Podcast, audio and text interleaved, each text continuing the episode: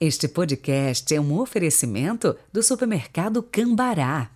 43 3325 7755, Londrina, Paraná.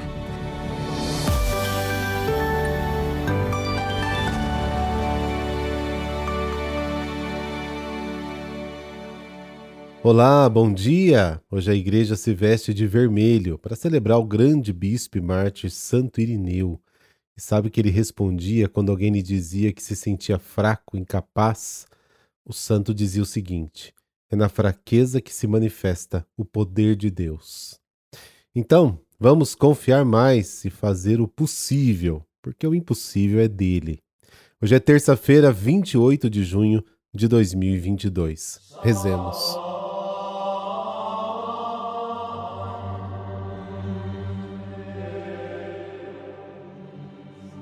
Pelo sinal da Santa Cruz, livrai-nos Deus, nosso Senhor, dos nossos inimigos. Ó Deus, vós concedestes ao bispo Santo Irineu firmar a verdadeira doutrina e a paz da Igreja. Pela intercessão de vosso servo, renovai em nós a fé e a caridade, para que nos apliquemos constantemente em alimentar a união e a concórdia. Amém.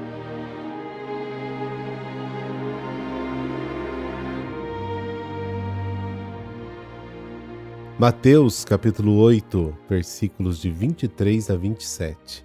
O Senhor esteja convosco, Ele está no meio de nós.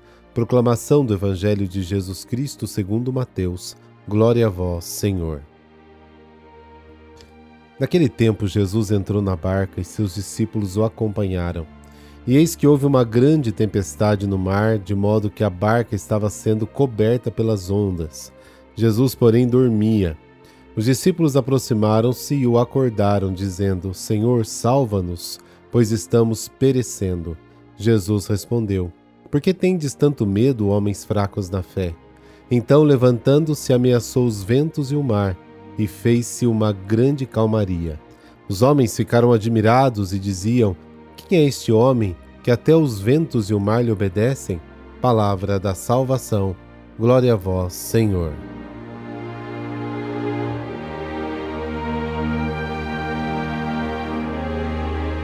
Vamos para o ponto de partida: entrar no barco. Mateus segue o Evangelho de Marcos, mas o encurta e o insere no novo esquema que adotou. Em Marcos, o dia havia sido muito pesado devido ao trabalho realizado. Após o discurso das parábolas, os discípulos levaram Jesus no barco e ele estava tão cansado que adormeceu sobre um travesseiro. O texto de Mateus é muito mais curto Diz apenas que Jesus entrou no barco e os discípulos o acompanharam. Jesus é o mestre, os discípulos, claro, seguem o mestre. Mas aí vem a situação desesperadora. Estamos perdidos.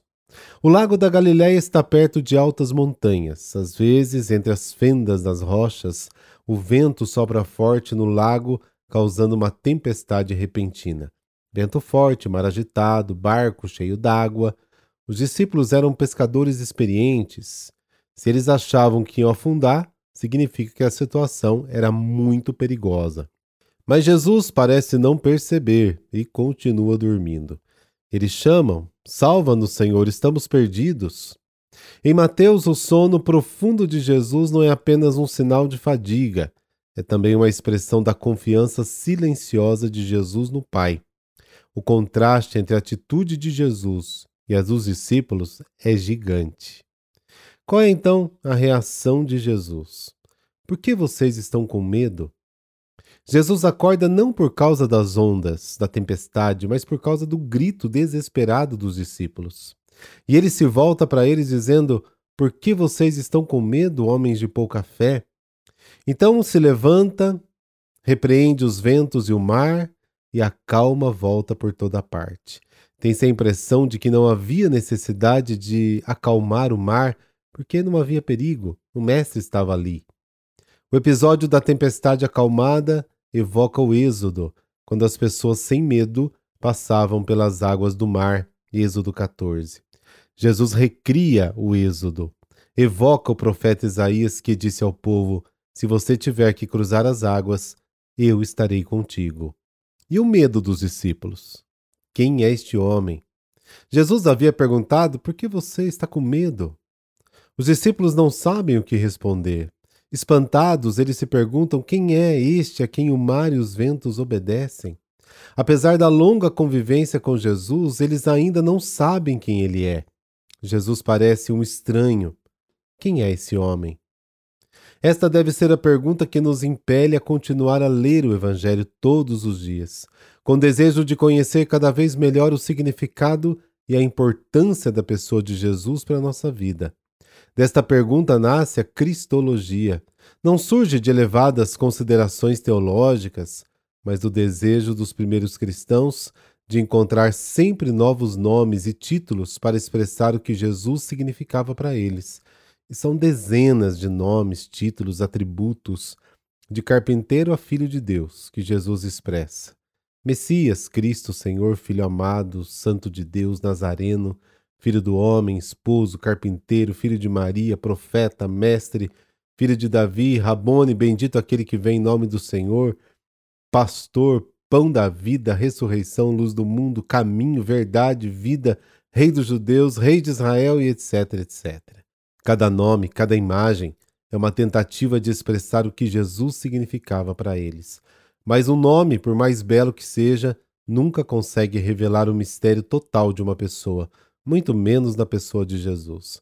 Jesus não entra em nenhum desses nomes, em nenhum esquema, em nenhum título. Ele supera tudo, ele é o maior. Não pode ser enquadrado.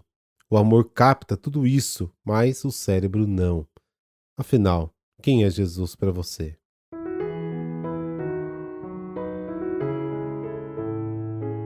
E hoje a igreja celebra Santo Irineu de Lyon, padre da igreja, grego de nascimento, filho de pais cristãos, nasceu na ilha da Esmirna no ano 130. Foi discípulo de Policarpo, que tinha sido discípulo de João Evangelista, o que torna muito importante os seus testemunhos doutrinais. Muito culto e letrado em várias línguas, Irineu foi ordenado por Policarpo, que o enviou para a França, onde havia uma grande população de fiéis cristãos procedentes do Oriente. Ocupou-se da evangelização e combateu principalmente a heresia dos gnósticos, além das outras que proliferavam nesses primeiros tempos da Igreja. Obteve êxito na questão da comemoração da festa da Páscoa, unindo a Igreja do Ocidente e do Oriente numa mesma data de comemoração da ressurreição. A sua obra escrita mais importante foi o Tratado contra as Heresias, não só pelo lado teológico, onde expôs já pronta a teoria sobre a autoridade doutrinal da Igreja, mas ainda do lado histórico, pois documentou e nos apresentou um quadro vivo das batalhas e lutas de sua época. Uma perseguição decretada pelo imperador Marco Aurélio atingiu a cidade de Lyon, ocasionando grande massacre dos cristãos, todos mortos pelo testemunho da fé. Irineu morreu como mártir no dia 28 de junho de 202. Deus nosso Pai, vós concedestes ao bispo Santo Irineu firmar a verdadeira doutrina e a paz na Igreja. Pela intercessão de vosso servo, renovai em nós a fé e a caridade, para que nos apliquemos constantemente em alimentar a união e a concórdia por Cristo nosso Senhor. Amém. Por intercessão de Santo Irineu de Lyon, dessa bênção de Deus Todo-Poderoso, Pai, Filho, Espírito Santo. Amém. Excelente terça para você. Nos falamos amanhã.